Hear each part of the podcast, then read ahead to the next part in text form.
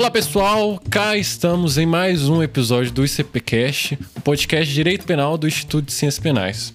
Hoje nós iremos falar sobre um tema recente que eventualmente já está no nosso cotidiano, mas que recentemente foi é, apresentado um novo projeto de lei que visa a modificação da lei de licitações. Hoje nós iremos falar sobre a nova lei de licitações, sobre o projeto de lei que nesse momento aguarda a sanção presidencial, o PL 4253 de 2020. Para tanto, estamos aqui com Marina Pinhão Cunheiro Araújo, que é presidente do IBCCRIM para o biênio de 2021-2021, advogado criminalista, doutor em Direito Penal pela USP, especialista em Direito Penal Econômico pela Universidade de Coimbra. Primeiramente, Marina, eu queria te parabenizar pela nova gestão que, é, que você se encontra à frente do IBCCRIM e queria te perguntar, tá tudo bem? Tudo bem, Ícaro, tudo bem. Muito obrigada pelo convite. Agradeço muito as palavras. Estamos animados na gestão. E eu queria agradecer muito o Instituto de Ciências Penais pelo convite, pela realização do podcast e mais ainda por todo o trabalho que tem realizado é, nas ciências criminais.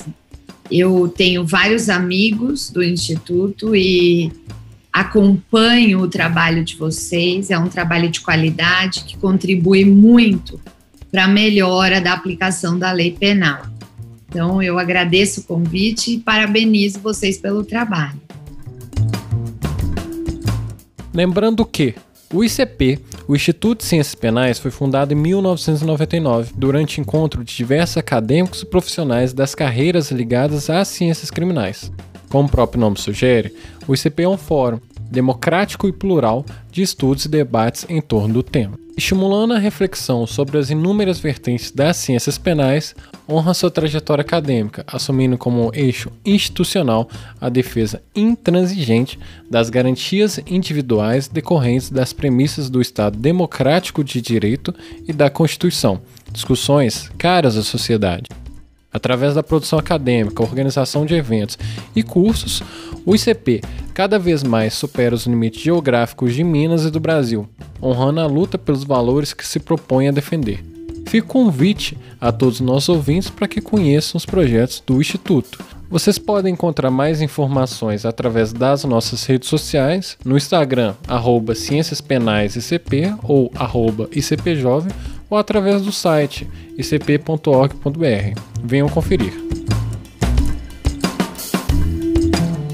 Então, Marina, a gente tem um, o costume de, quando a gente for apresentar o podcast, a gente sempre pega uma, uma parte mais geral, um contexto mais geral sobre o tema, e eventualmente a gente vai aprofundando, né? Porque o podcast ele tem é, pessoas que, que escutam desde doutores até estudantes de direito penal. Então, Marina, para contextualizar o cenário que a gente vive, a gente percebe que cada vez mais o direito penal está se alinhando, ou se, já se alinhou ao direito administrativo, ocorrendo um evento denominado como administrativização do direito penal. É, nós tivemos um episódio com o Luciano Santos Lopes sobre essa questão. Meu TCC foi, foi sobre essa situação, é, sobre o princípio da ofensividade na, é, e administrativização como forma de limitação. Então a gente percebe cada vez mais o direito penal, em vez de preocupar com verdadeiras violações a bens jurídicos e se, ele começa a se debruçar sobre funções públicas, proliferando normas que buscam garantir obediência às atividades e até às funções estatais, se tornando como, por consequência, né, um verdadeiro gestão, um verdadeiro instrumento de gestão do, do Estado face aos problemas socioeconômicos, né? essa, essa citação é famosa. Então, já alinhando ao tema, queremos abordar como a senhora verifica essa situação impulsionada pela sociedade de risco e como esse cenário se correlaciona aos crimes licitatórios. Olha, Ícaro, eu vejo da seguinte maneira: a questão da administrativização do direito penal é um ponto muito relevante na identidade do sistema penal.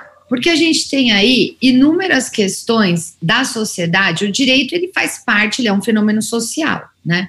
Então ele faz parte da estrutura da sociedade, como a sociedade se organiza. E a sociedade, ela ganhou muita complexidade. Os negócios ganharam muita complexidade. As relações humanas hoje são muito mais complexas.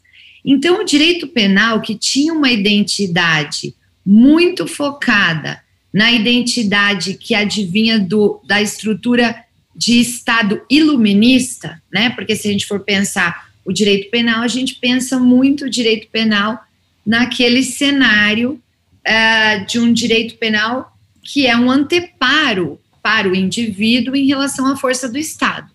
Então, o direito penal ele foi, é, ele cresceu, ele amadureceu dessa forma, né? E o que eu vejo hoje é que essa identidade mudou muito. A identidade da sociedade mudou, então o direito penal naturalmente também mudou. E o que que a gente precisa trazer para as ciências penais e precisamos fazer é, e precisamos estudar isso e colocar isso no papel? Que identidade é essa? Do que que nós estamos falando? Qual que é o direito penal que a gente está é, aplicando? O que que a gente vai colocar na prática? Então, isso é uma tentativa que eu sempre faço para não desprezar todo o contexto histórico do direito penal, mas entender que ele precisa ter uma reflexão sobre a identidade dele hoje na sociedade. E isso, para mim, é muito dolorido. E não só para mim, como para várias pessoas que estudam direito penal e entendem ele como uma ferramenta necessária e urgente para barrar e limitar a violência do Estado em relação ao indivíduo, né? Então a gente tem essa necessidade. Só que a gente precisa olhar para a identidade do direito penal. Então esse é um cenário que eu estou fazendo genérico. E aí eu quero passar agora para o cenário específico do direito penal econômico, que tem uma grande interface com o direito administrativo sancionador. E aqui eu já estou trazendo uma, uma, um conceito que é o conceito do Ordnungswidrigkeit, né? Que eh, foi essa criação lá atrás, na década de 60, 70, na Alemanha, para que a gente tivesse um intermediário entre essa questão penal e a questão administrativa estrito senso. Lá atrás, isso já foi vislumbrado. E a gente não deu, na minha concepção, a gente não deu a devida importância para isso. O resultado desta aparente e, e dessa é, eventual negligência nossa em relação a esse olhar é que hoje o administrativo puro invadiu o penal. Então, ele não tem esse filtro do administrativo sancionador e ele invadiu o penal. E aí, essa interface do administrativo puro com o penal faz o quê? Faz com que o direito penal seja, em muitos casos, preenchido e limitado e organizado pelas próprias regras administrativas. Então, a gente tem hoje um cenário que é uma, uma absoluta, uh, um amálgama entre o direito penal e o direito administrativo, na maior parte das esferas do direito penal econômico. Então, se a gente pensar no direito penal tributário, a gente tem decisões do STF que eu não estou dizendo que estão equivocadas, só estou colocando como um fato. A decisão do STF que diz que só posso entender uh, o crime tributário a partir do momento que eu tiver um tributo reconhecido. Então, esse é um vínculo que nós, advogados, Ícaro, lutamos muito pra, por essa decisão. A gente queria essa vinculação. Só que as consequências dessa vinculação são consequências que alteram a identidade do direito penal. E hoje a gente vê que está alterando, por exemplo, até a prescrição. A gente sabe que hoje a prescrição penal do crime tributário, ela não conta mais a partir do momento da prática do crime ou da consumação, mas a partir do momento que se inscreve na dívida ativa. Então, eu tenho uma ingerência absoluta entre o direito tributário e o direito penal, o direito tributário administrativo. Outro que eu vejo, eu trabalho muito com crimes financeiros, né? A esfera do crime financeiro ela é absolutamente embrincada com a esfera da regulação administrativa do sistema financeiro. Eu não consigo tratar um, um, um crime de gestão fraudulenta ou gestão temerária, ou mesmo o crime de evasão de divisas, se eu não tiver uma perspectiva regulatória administrativa absolutamente presente. Eu não vejo isso, Ícaro, como um uh, problema em si. O que eu vejo é a falta de limite para esse amálgama. E a falta de critério e limite para esse amálgama, a meu ver, retira a racionalidade do sistema penal. Retira a sua identidade racional. E para mim, isso pode alterar a legitimidade do sistema. Então, a aplicação do direito penal em vários momentos pode deixar de ser legítima, pode deixar de ser constitucional, se eu tiver um, um amálgama tão forte e tão uh, abrangente que o direito penal quase que vira o direito administrativo. E a gente está vendo isso acontecer, por exemplo, no direito tributário. Eu tenho aí uma questão que é: nós estamos virando um balcão de cobrança. E aí isso não é função do direito penal. A identidade do direito penal aí está absolutamente violada. Será que eu, que eu viajei muito? Estou me fazendo clara, Ícaro? Você fez muito claro porque a gente percebe que seja o direito administrativo sancionador, seja o de intervenção, né, que é trazido pelo Rafsima, ou até o criticado direito de três velocidades, eles, eles percebem essas mudanças e tentam, de certa forma, é, propor um novo cenário. Né? Eu acho que é, a gente realmente não pode ver o direito penal, engessar o direito penal, né? porque, eventualmente, existe uma evolução social. Só que a gente não pode também aceitar é, a, violação, de determinadas normas, a princípios que delimitam o, o, poder punitivo. Por exemplo, o princípio da legalidade, né? Existe uma autorreferência, uma referência a todo momento de portarias do Bacen, de, do Banco Central. Eventualmente, a gente percebe que ele fica ele fica cada vez mais difícil de, de, de ser colocado, né? É sempre aquela, aquela questão, né? Para que serve o direito penal nos crimes tributários, né? Se só serve para realmente, igual você falou, que é para cobrar o devedor, então existe um problema nisso, né? Ele não está usando, ele não está sendo utilizado subsidiariamente, né?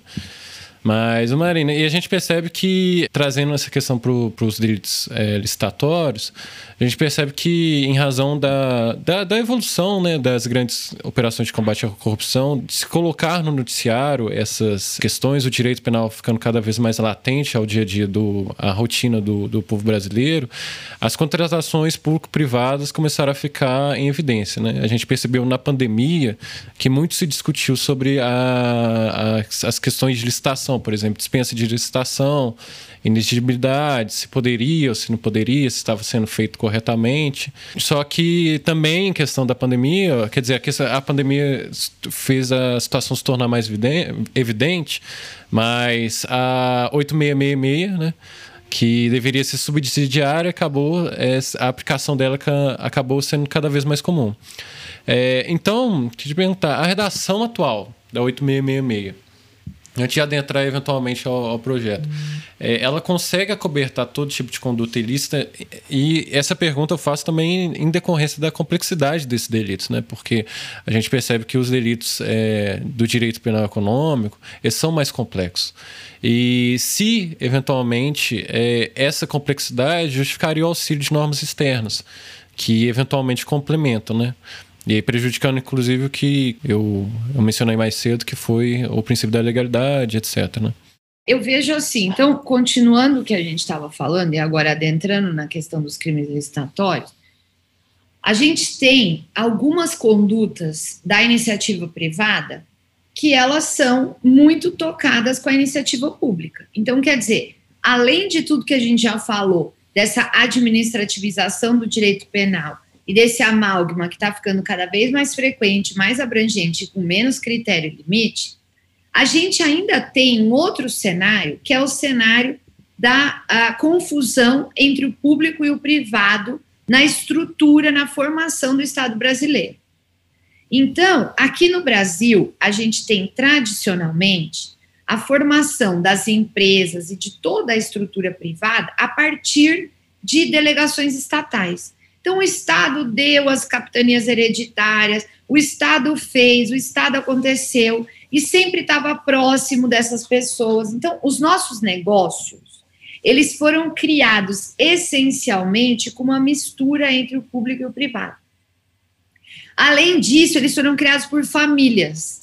Então, a gente tem na estrutura do negócio brasileiro, né, no direito que a gente vai dizer na economia, a gente tem duas características muito fortes: estruturas e grupos familiares e uma confusão entre o que é público e o que é privado. Se você olhar, você vê aqui no Brasil, muito mais que em outros países, é, pessoas políticos e, e pessoas que se envolvem na política que são de grupos empresariais. Então, é, é, o tio, é o primo, é o irmão. É... Então, na verdade, tem muito isso aqui no Brasil, né? Claro que outros países também tem. O Trump, por exemplo, era um grande empresário americano, mas não é muito comum, não é a mesma coisa que a gente aqui. Aqui isso daí está muito imbrincado na nossa formação do Estado, na nossa formação de sociedade. E aí, o que, que eu tenho em relação aos crimes licitatórios? Na 8666, e aí eu vou dizer, aqui é uma opinião minha, tá? Eu não vejo, respondendo a sua pergunta, que, diante da complexidade dessa nossa estrutura social e dessa nossa formação econômica, que aqueles artigos da 8666 eram satisfatórios, são satisfatórios, porque ainda estão valendo, né? São satisfatórios para abarcar todas as situações que a gente precisa olhar como direito penal nas é, compras públicas, né? Nas vendas, nas compras e vendas públicas. E aí eu só quero fazer um parênteses, Ícaro, para deixar bem claro o seguinte: nós estamos falando aqui de um assunto que é novo, que é um assunto que chegou por par, é, chegou a partir da aprovação no Senado do projeto 4253 de 2020, que agora virou lei, né? Essa lei ela foi aprovada no Senado, só que ela ainda não foi promulgada pelo presidente. Então, a situação que nós temos hoje é nós temos uma legislação, já passou pelo, pela Câmara, já passou pelo Senado e está aguardando a promulgação pelo presidente. Então, ela não é uma lei que ingressou no nosso sistema jurídico, mas ela passou por um caminho legislativo já longo. Nós não sabemos se ela vai ser promulgada da forma como ela foi aprovada no legislativo mas ela está no executivo para isso, né? Então, o que a gente está discutindo aqui é a nova lei de licitações que está para ser promulgada e que é, o que, que ela fez, Ícaro? Ela simplesmente determinou a revogação desses artigos que instituíam, que a gente fala dos tipos penais da 8666, e incluiu no Código Penal novas condutas que aí vão ser condutas estruturadas para abarcar e para enfrentar toda essa questão relacionada à compra e venda pública, dentro desse cenário que nós estamos colocando aqui. Então, assim, eu, respondendo a sua pergunta, entendo que realmente a Lei 8666 ela foi é, trazida em um cenário de muito menor complexidade nas compras públicas. E tudo que a gente viu acontecer nos últimos 10 anos no Brasil, a meu ver, impunham, todos os fatos impunham uma nova legislação relacionada a licitações. Novos formatos, modernização, novas condutas penais. Então, eu vejo como positiva essa alteração. Para mim, é uma alteração necessária. Sim, sim. E quando a gente estava elaborando o projeto, a Jamila, que ajudou na, no roteiro, ela, ela até levantou uma questão, porque, por exemplo, questões de superfaturamento né, de licitações estavam sendo tratadas como peculato. E eventualmente é, poderia discutir se realmente aqui se, se enquadraria na, na conduta típica do peculato. Né? O bom é que a modernização da legislação tenta abarcar situações que eventualmente surgiram com o tempo. Né? Só que uma das questões é, que foram propostas pela, pela nova lei é, se relaciona com a revogação dos crimes previstos. Né? E, só que a, a manutenção da parte não penal permanece durante o prazo de dois anos, deixando a cargo do ente escolher a modalidade que irá se, é, que irá se listar. Né? Será de acordo com a lei antiga ou será de acordo com a, a 4.253. Por, durante esses dois anos, o, o, o ente estatal teria essa possibilidade. Para mim, parece que um verdadeiro prazo para a formalização da norma. Se eu pensar que talvez é, é, correlacionando aos crimes licitatórios, talvez até é, uma, uma questão relacionada ao dólar específico, por aí vai. É, então, Queria, queria saber, essa situação do, do ente estatal poder escolher qual é a modalidade que irá se licitar e ainda permanecer e ainda já colocar os novos artigos, já colocar a criminalização dessas novas condutas, é, se não pode prejudicar o enquadramento de, desses atos, é, possibilitando dessa forma a vigência de uma norma e criminalização de determinado ato que varia de acordo com a vontade do adjudicatário. Então, eu, eu acho que são dois pontos né, que a gente precisa é, colocar. Primeiro, é o seguinte: a legislação penal ela não foi diferida. A validade dela pelo projeto aprovado, ela começa a valer imediatamente. E a revogação da outra é imediata também, tá? Então, uh, esse dispositivo da norma que autoriza, porque essa norma ela vai alterar muitos processos de concorrência dos entes públicos. Então, para que eles se organizem, se reorganizem, nós vamos ter um prazo de dois anos, né? Seria como que uma transição. Então, isso não vejo problema nenhum. A questão é a seguinte: eles vão ter que definir qual regra vai seguir. Então, assim, as, as prefeituras, os entes públicos vão dizer: olha, até dia 10 do dia do mês tal, eu vou seguir a regra tal. Depois a gente vai fazer uma transição para outra regra, tá? Então, isso é uma organização administrativa, é o que a gente estava dizendo. Uma organização administrativa. A esfera penal o que, que ela vai, é, em linhas largas, né? Ela vai entender que o que for irregular, o que for fraudulento em relação à norma que ele escolheu seguir. Então, assim, eu não vejo no, no direito penal a punição de condutas que sigam a norma antiga, por exemplo, durante esses dois anos.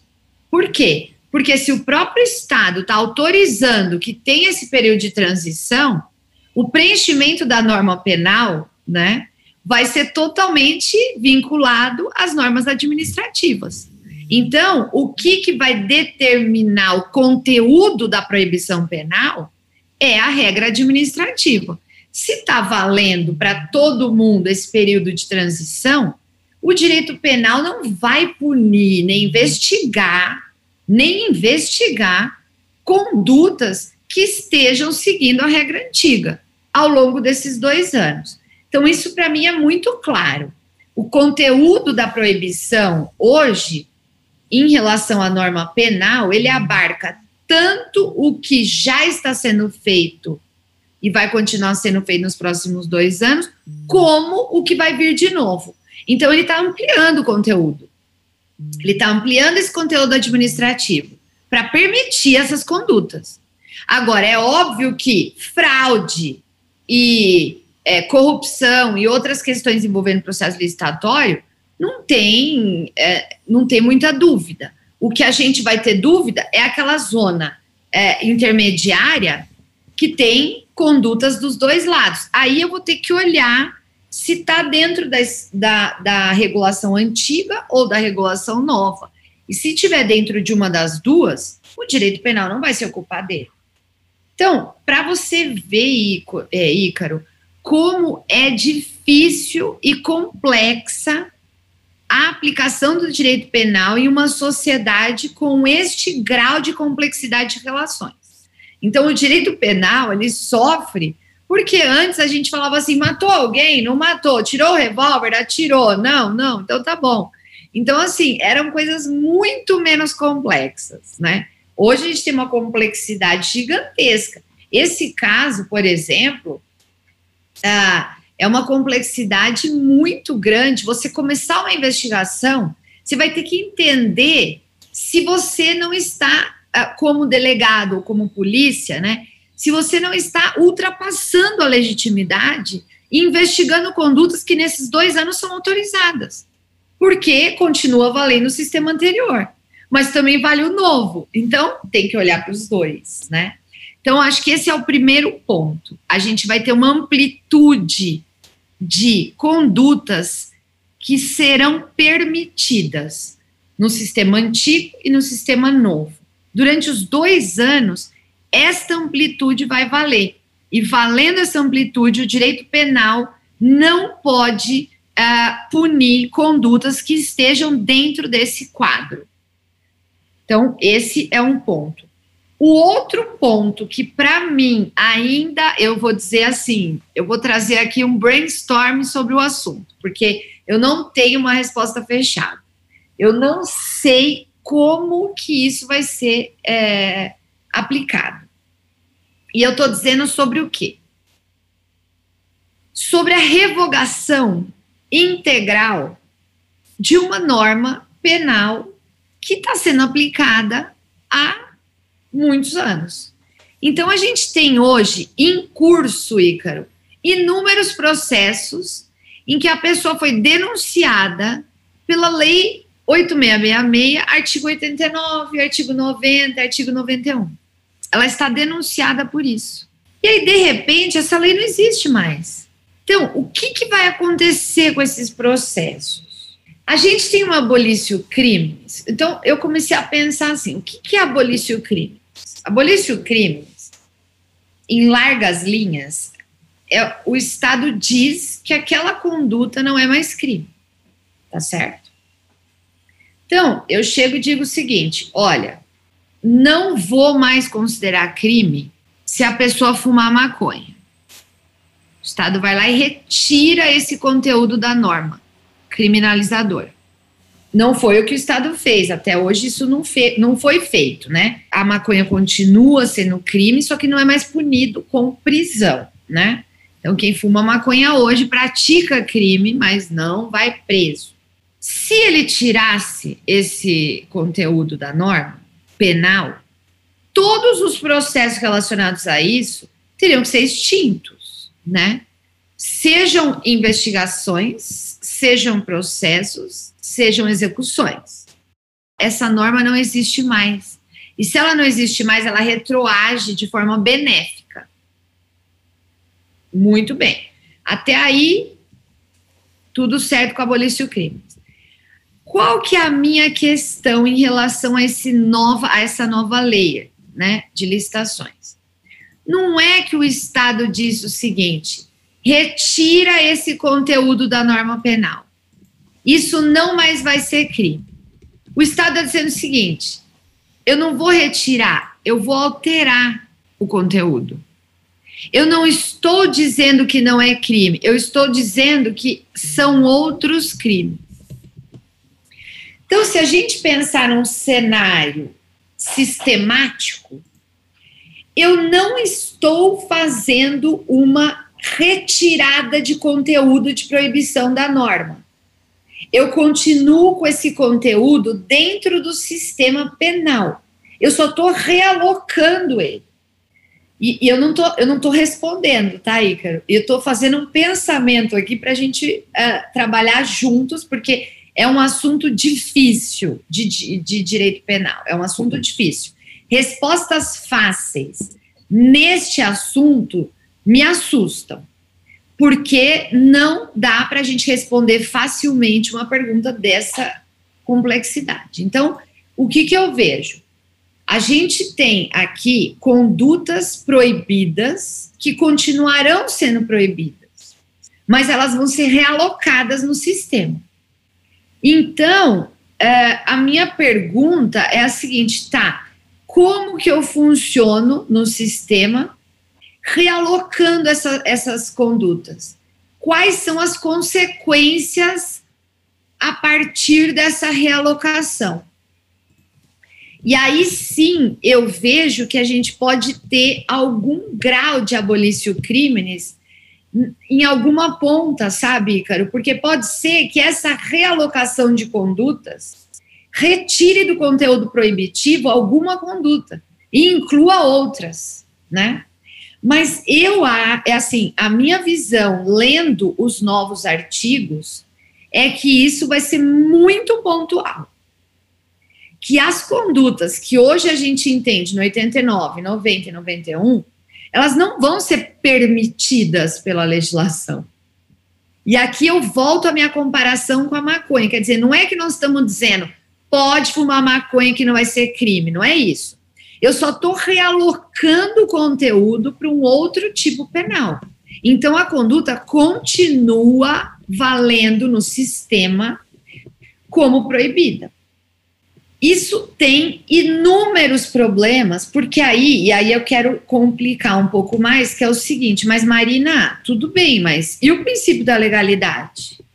A pessoa que praticou um crime em 2014 estava valendo a 8666. A forma como o crime estava colocado, e tem mais, Ícaro, tem mais um complicômetro.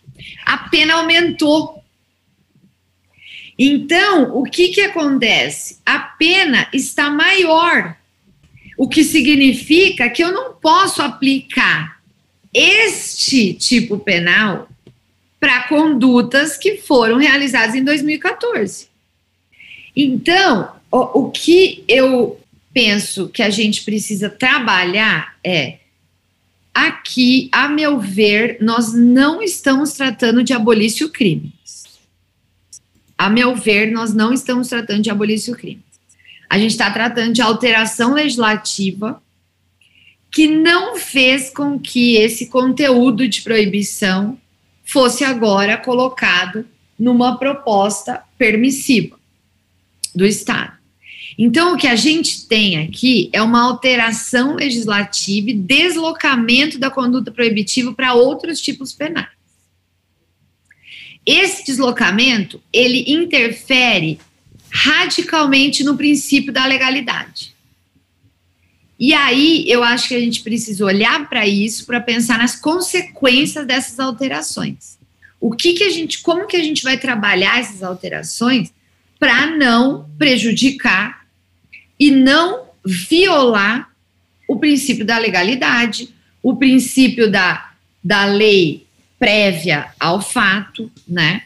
Então, a certeza da punição. Então, a norma nova, ela aumenta a pena da, da grande maioria das condutas para 4 a 8 anos, que pode inviabilizar, inclusive, o, o acordo de não persecução penal.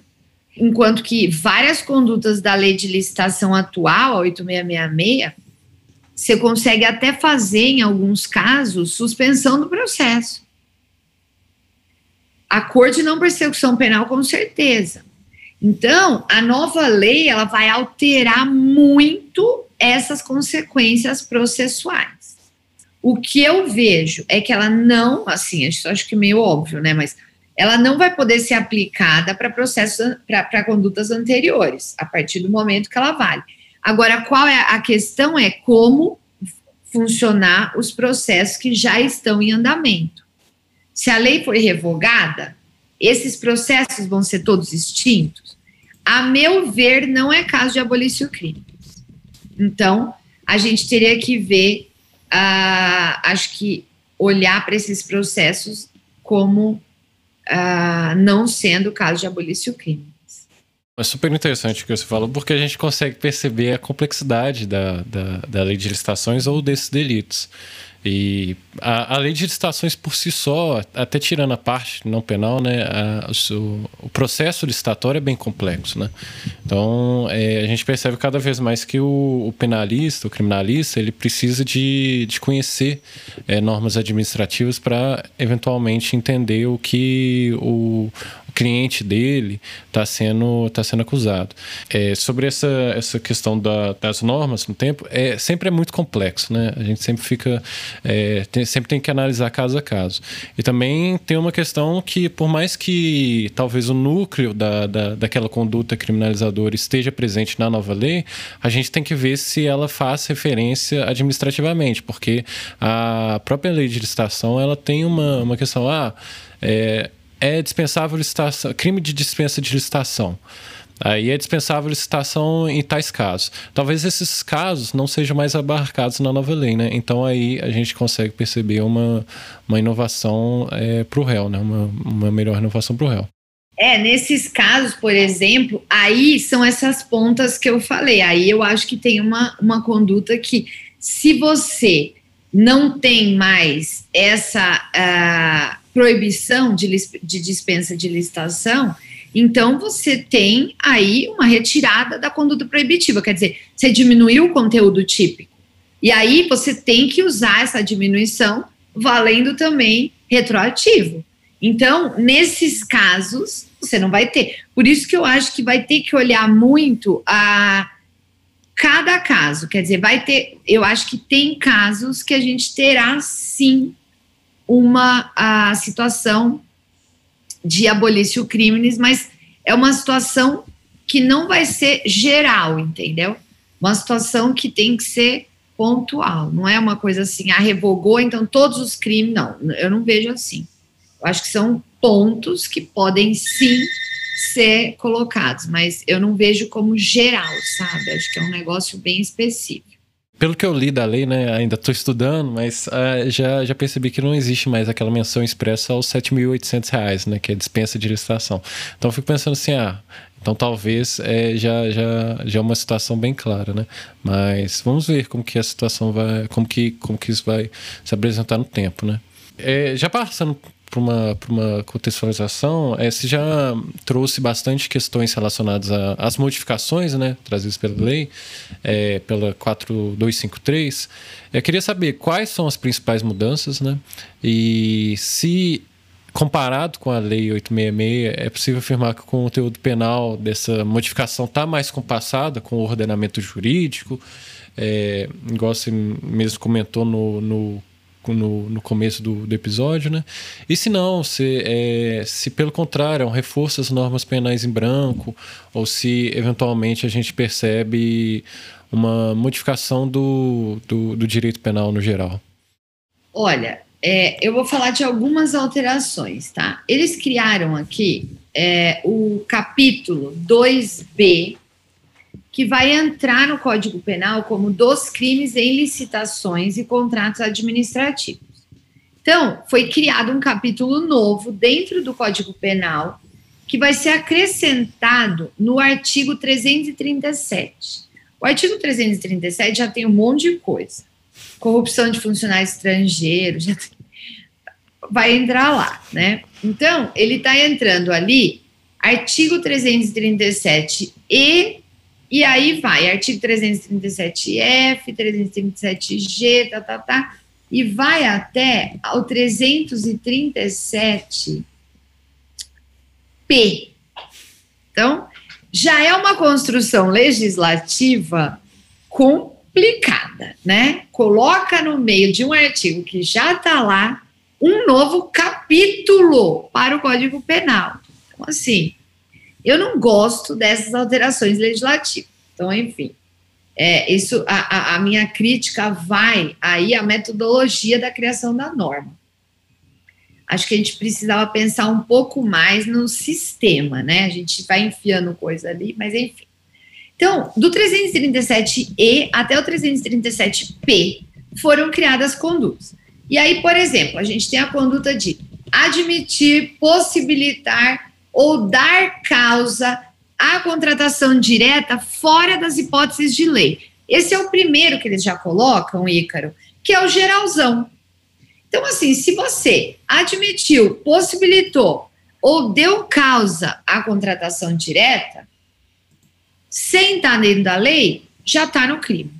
Então, aqui vai caber tudo, entendeu? Vai caber tudo dentro desse artigo. Porque é um artigo que você admite, possibilita ou dá, ou dá causa. Que, que é admitir? Admitir, tá, eu admito que eu faz, que alguma coisa existe. Isso não significa que eu tô é, anuindo com aquela coisa, o que eu tô, né? Admitir. Então, admitir será que é no sentido de autorizar? Porque eu fiquei pensando aqui, uma, um prefeito, por exemplo. Ele admite uma concorrência pública de tal jeito. Então, ele está concordando, anuindo. Acho que, eu acho que tem que ser um pouco nessa linha, né? É uma conduta totalmente indireta, o admitir. Então, eles estão incluindo no tipo penal o núcleo, um verbo que já tem um alto grau de abstração e um afastamento da conduta direta. Então, se a gente for pensar nisso, a gente fala assim: quem admite está muito longe do concreto do, do fazer, do resolver a licitação, do pedir, concorda comigo? A gente está falando de uma conduta que ela se afasta muito da do direto. Penso que existe muito esta, essa apelação em relação ao crime de licitação, porque a licitação ela acontece em cadeia dentro de um órgão. E não é só no setor de compras que ela acontece, porque ela vai sendo negociada hierarquicamente. Então, o que, que acontece? Existe no penal uma necessidade de incluir na conduta proibitiva a ação de pessoas que não estão diretamente fazendo o processo, mas que de alguma forma interferem nele. Então, esse tipo penal, colocando a conduta de admitir, eu acho que ele leva muito para esse lado para pegar muito as condutas indiretas que de alguma forma interferem no processo, tá? A pena de 4 a 8 anos, eu vou dizer honestamente, eu não, eu não vejo essa pena como exagerada, tá? Eu vejo essa pena em relação à reprovabilidade da conduta, eu vejo essa pena como proporcional. Por quê? Hoje no Brasil, uma fraude à licitação ou é, contratação indireta ou fora das hipóteses legais, ela tem uma consequência gravíssima para a estrutura social, porque a gente é um país que tem muito pouco dinheiro. Então, a forma de colocar e licitar e concorrer, ela prevê muito protege a questão financeira, para que esse dinheiro possa ser distribuído para as áreas todas que são necessárias. Então, eu não vejo essa conduta, considerando que corrupção a gente tem até 12 anos, considerando outros crimes, lavagem de dinheiro, a gente tem até 12, eu não vejo como uma pena desproporcional. Há quem diga que o legislador fez isso já para evitar o acordo de não persecução. Pode ser, mas também entendo que não está fora. Tá? Então, para mim, a meu ver, essa pena de 4 a 8 anos, que foi uma pena recorrente nos crimes, é, eu não vejo que ela está fora. Do, e, e, tem, e tem penas menores, tá? Tem penas com reprovabilidade menor que a gente vai falar. Então, assim, ó, o 337E é o geralzão. O 337F é a fraude. Então, é frustrar ou fraudar, que é o estelionato licitatório, com o intuito de obter vantagem para si ou para outrem, o caráter competitivo do processo licitatório. Então, isso aqui já era, né, já tinha, para você ver, muitos processos estão com base nessa conduta.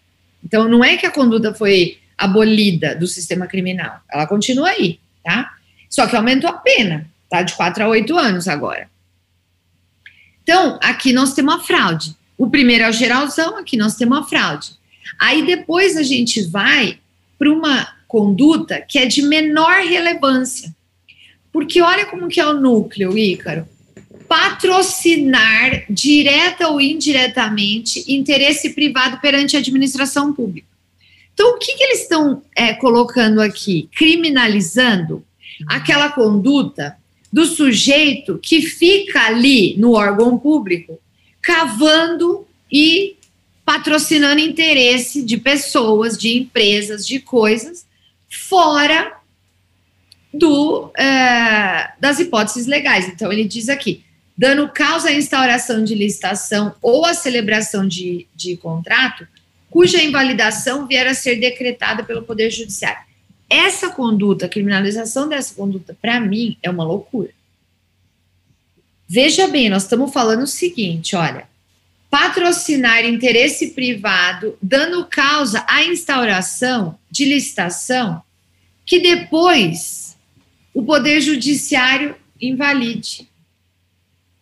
Sim, o Poder Judiciário pode invalidar uma licitação por inúmeras razões que tem um pouco a ver com essa questão. E aí tem uma coisa que a gente precisa definitivamente aceitar no Brasil. Nós temos que entender que essas pessoas intermediárias entre o poder público e o poder privado, elas são necessárias, elas são reais, elas são absolutamente parte da estrutura republicana e democrática. Nós não podemos demonizar a ação delas a todo custo.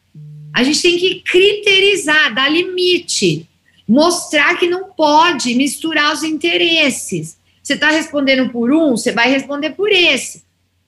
Eu não posso simplesmente fazer um negócio desse aqui, porque eu vou acabar com a possibilidade dos intermediários cavarem negócios, gente. Nós estamos falando assim, a gente precisa de negócios. Nós precisamos que as prefeituras saibam, por exemplo, os produtos que existem nas empresas relacionados à tecnologia. Para que elas possam pensar no sistema delas, melhorar a tecnologia, melhorar a função estatal. Para isso, várias pessoas são contratadas como comerciais intermediários para buscar negócio.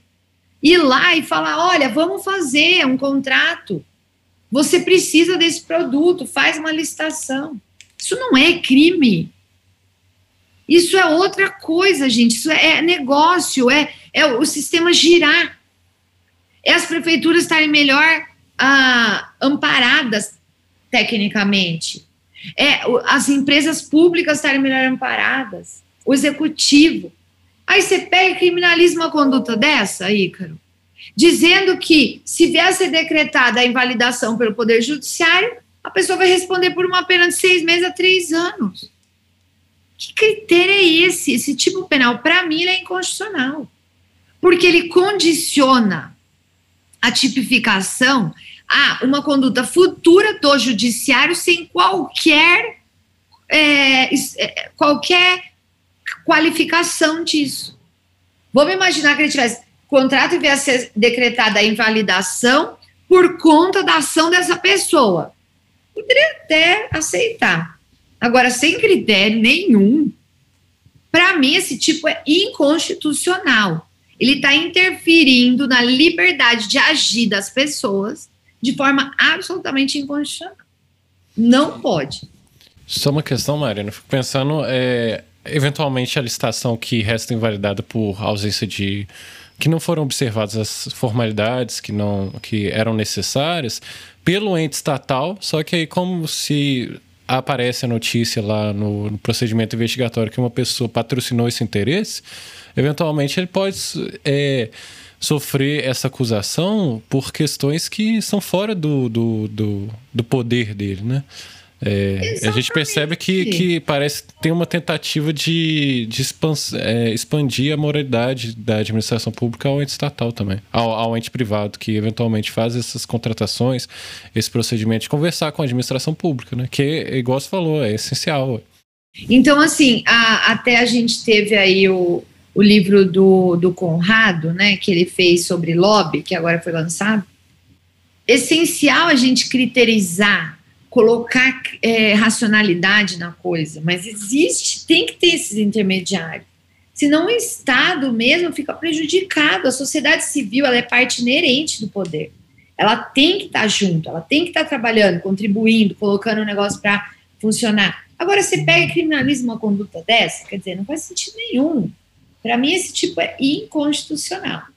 E assim, tem outras condutas, por exemplo, que também tem é, reprovabilidade menor, que é devassar o sigilo da proposta, então quebra de sigilo do processo licitatório, também é detenção de dois anos a três, de dois anos a três anos, o afastamento do licitante, afastar ou tentar afastar licitante por meio de violência, também de três a cinco anos. Então, assim, tem algumas condutas que essa conduta, por exemplo, ela não existia e agora foi colocada. Então, algumas condutas que, na verdade, é, são um pouco mais detalhadas do que a lei anterior, quer dizer, bem mais detalhadas. Mas nem todas são ah, abrangentes de questões que eu entendo necessárias para que a esfera penal enfrente. Uma coisa é você olhar no processo legislativo e colocar questões administrativas para o Tribunal de Contas fiscalizar, quer dizer, a, a, os órgãos intermediários administrativos. Agora, penal, tem muita coisa aqui que não tem nenhuma necessidade de colocar no penal. Então, por exemplo, tem uma conduta aqui que é impedimento indevido, Ica. É o 337N. Ele diz o seguinte: obstar, impedir ou dificultar a inscrição de qualquer interessado nos registros cadastrais ou promover indevidamente a autorização, suspensão ou cancelamento do registro do inscrito. Então, ele está falando desses registros cadastrais das, dos órgãos públicos para participar de licitação. Por que, que isso tem que ser penal? Pena de seis meses a dois anos. Não faz sentido nenhum. Coloca uma punição administrativa para essa pessoa. Entendeu? Não tem um caráter de gravidade, para mim, que nem se falou do princípio da ofensividade, né? Para mim, isso não ofende de forma clara e contundente os interesses e os bens que o direito penal tem que proteger. Então, para mim, isso aqui está ampliando demais, tá? Parece bastante que essa conduta já poderia ter, é, já se abarca com a frustração do caráter competitivo que eventualmente Lógico. a gente consegue observar que nos procedimentos licitatórios eles criam condições que inviabilizam a um determinado agente de cadastrar e aí parece que eles criam uma conduta mais específica, só que já era abarcada pela outra. Não, é que daí o que, que acontece? Isso eu entendo, porque em todos esses processos que foram feitos, Lava Jato, não sei o quê, teve um monte de conduta que não conseguiu ser inserida em lugar nenhum porque não tinha, assim, sabe, uma prova certa da frustração do caráter licitatório. Então, vamos imaginar aqui um caso em que a Petrobras ela tinha lá um cadastro de empresas registradas com todos os, é, os é, como é que eles chamam, os as notas, né, toda a experiência que a empresa tem, porque tem serviço que só algumas podem realizar. Então esse, esse registro já estava lá. E eles brigavam para ver quem que ia colocar no registro. Só que isso não necessariamente é, ficou configurado como fraude ou como uma frustração de caráter licitatório em uma licitação específica. Então, colocaram esse artigo aqui, entendeu? Dizendo o seguinte: ah, não, a gente vai fazer mas não faz sentido aquilo lá, você pune administrativamente. Ou você pune por corrupção, se a pessoa está cobrando para colocar no registro. Não precisa colocar aqui uma conduta dessa, entendeu? Então, acho que é, muito do que está sendo feito nessa lei também é resultado de experiências que nós tivemos agora ultimamente e muitas condutas que ficaram fora do direito penal. E tem que ficar mesmo. O direito penal não vai cuidar de tudo, não tem perna para isso, né? Então, acho que é outra coisa que a gente precisa trabalhar. Quer dizer, a, o, o direito penal não é a única via de fiscalização e repressão e reestruturação dos processos licitatórios. Primeiro vem o administrativo, tem improbidade, e tem a lei anticorrupção, e tem o penal, quer dizer, nós temos um caminho aí a seguir, né? Que a gente não pode é, negligenciar. Então, eu vejo que assim as condutas estão cuidadosamente descritas, né? Muito detalhadas, mas a meu ver, é, elas resolvem pouco o nosso problema, entendeu? Vai aumentar, vai aumentar o problema, porque vai ter condutas mais detalhadas, com maior dificuldade de tipificação, abarcando é, molduras proibitivas maiores. Então, acho que precisa repensar um pouquinho como que o processo legislativo está sendo construído. Mas, enfim, agora nós já temos isso, né? A lei está aprovada e vamos para a promulgação. Vamos ver o que, que vai que, que vai acontecer. Mas as novidades são essas, tá, Ícaro? E vai ampliar muito a moldura proibitiva a partir do que a gente já tinha na 8666. Perfeito, Marina. E até, até uma questão que surgiu, porque eu não tinha percebido que, eventualmente. É, tinha percebido, só que não, não, não tinha surgido uma curiosidade. É, a gente percebe que houve uma retirada dos crimes licitatórios da lei específica, né, que antes era 8666 e agora elas foram inseridas no Código Penal. Você consegue observar alguma, alguma justificativa para isso do legislador ou se eventualmente isso pode não tem uma, uma, uma não, não, se consegue enxergar uma motivação é, sobre tal situação. E é, já partindo, né, deixando essa pergunta, né, e já partindo para a parte final, eu queria que você fizesse as considerações finais, né, tenho certeza que o, que o público ouvinte gostou bastante, porque é, foi uma verdadeira aula, né, a gente pegou o aspecto geral e, e percebeu como que é, o cenário está influenciando essas mudanças legislativas e o quanto que elas são criticáveis, só que ao mesmo tempo elas são é, elas podem ser vistas como necessárias. Então eu queria que fizesse uma, uma é, responder essas perguntas, fizer essas considerações finais. Eventualmente, a gente pede né, a todos os nossos convidados é, uma indicação de duas obras é, para o público, é, podendo ser livros, peça de teatro, filmes, afins, qualquer tipo de mídia. É, agregando algum crescimento humanista ao público, só que é, ano passado a gente não fazia essa diferenciação, só que a gente peça, pede um uma, uma dessas obras seja um tema que não seja estritamente jurídico, né? Porque a gente começou a perceber que o povo indicava livros, manuais, etc. Só que a gente queria que trouxesse alguma, alguma, alguma obra que possibilitasse sair desse, desse, desse cenário, né? Que a gente, o dia todo a gente está trabalhando, né? Então é bom a gente agregar um pouco de cultura. Bom, vamos começar com a questão da, do sistema, né? Que eles resolveram incluir no direito penal, no, no Código Penal a conduta, é, e não deixaram na lei específica. Eu, uh, particularmente, gosto disso, porque eu acho que o direito penal, o Código Penal, é, ele tem condições de abarcar condutas como essa, por exemplo.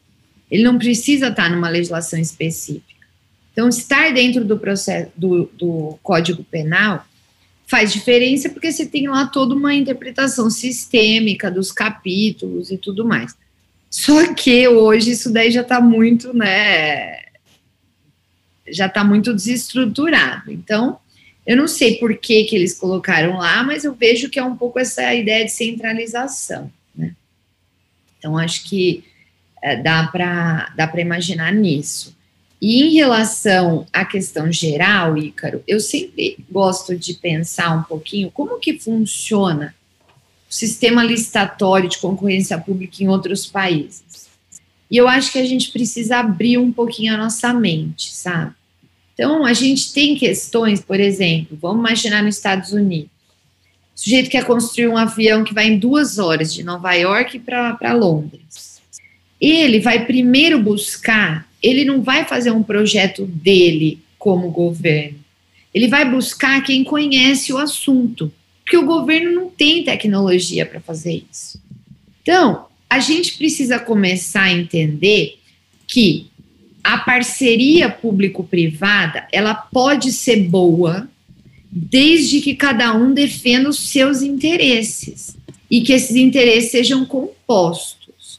O duro dessa parceria público e privada é eu pensar só nos interesses de um lado em detrimento do outro, que é o que tem ocorrido muito no Brasil em relação à esfera privada e à esfera pública.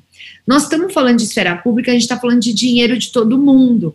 A gente está falando de uma sociedade melhor, a gente está falando de menos pessoas passando fome, de mais pessoas podendo ir para a escola, de mais hospitais sendo criados.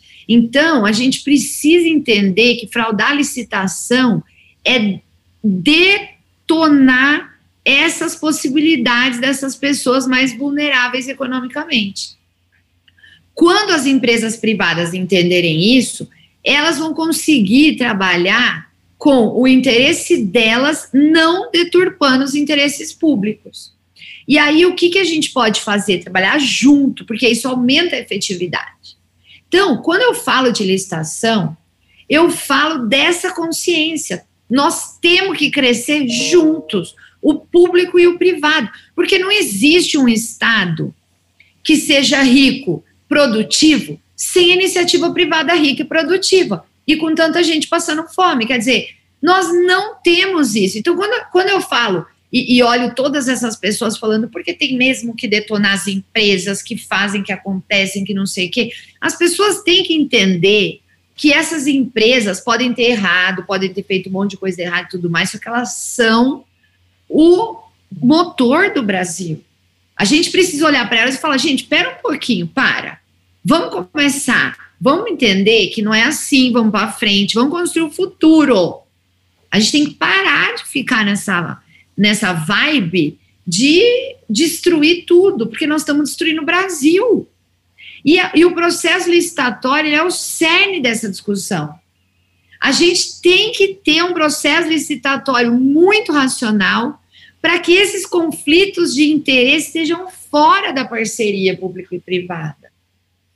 Para que a gente possa crescer a iniciativa privada, possa ter mais negócios, possa vender para muita gente, possa vender para o Estado, possa fazer o Estado ser mais eficiente, possa ajudar nisso, contribuir de uma forma em que os interesses de ambas as partes sejam aceitos.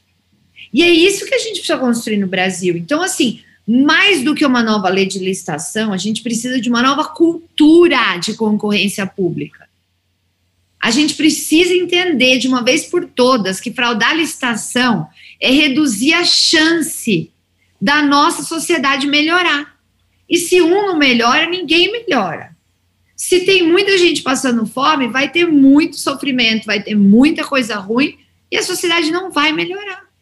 Então a gente tem que ter essa cultura. Mais do que uma nova lei de licitação, eu conclamo todo mundo que estiver ouvindo esse podcast a expandir essa cultura de vamos ganhar dinheiro, sim, mas não à custa de detonar o poder público, não à custa de retirar dinheiro à toa de outras situações que são necessárias.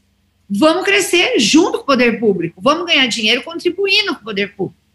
Acho que esse pode parecer um pouco utópico e até idealista, mas a gente precisa pensar assim. Outros países pensam assim. E eles crescem muito mais que a gente. Então, acho que essa é um, uma conclusão que eu gostaria de deixar como mensagem, Ica. Nós estamos com uma nova lei de licitações e vamos tentar fazer com que essa lei amplie a cultura de uma concorrência limpa, transparente e que faça todo mundo crescer, tanto privado quanto público. Eu acho que é possível e isso vai diminuir os problemas penais, porque o problema penal ele surge justamente do conflito de interesses. Se eu tiver uma estruturação de conflitos muito mais clara, eu não vou ter tanto problema penal. Então, isso eu acho que é um ponto que a gente precisa é, trabalhar no Brasil, a cultura da concorrência pública transparente, limpa e realmente eficiente para crescer a sociedade como um todo. Essa é a minha mensagem final em relação a, a, aos crimes licitatórios. E eu quero deixar duas obras, tá? Eu quero deixar um filme que, para mim, uh, é um dos filmes mais lindos e ele é muito pesado, Ícaro. Já aviso para quem estiver ouvindo. Se tiver é, se trabalhar com direito penal, tem que assistir, tá? Porque o direito penal não é uma coisa leve, naturalmente, né? Mas o filme chama-se Dançando no Escuro, de um diretor, é, Lars von Trier, que é um diretor dinamarquês. Esse filme, ele é protagonizado pela Bjork, que é uma cantora, e ela canta o filme inteiro. Eu não vou fazer nenhum spoiler, tá? Não vou contar nada do que, que é o filme, mas vocês têm que assistir porque ali tem uma, uma importante reflexão sobre o papel do direito penal numa sociedade. E só que eu vou dizer muito claro: a primeira vez que eu vi esse filme no cinema, eu não sentia as minhas pernas na hora que o filme terminou. Eu não conseguia levantar.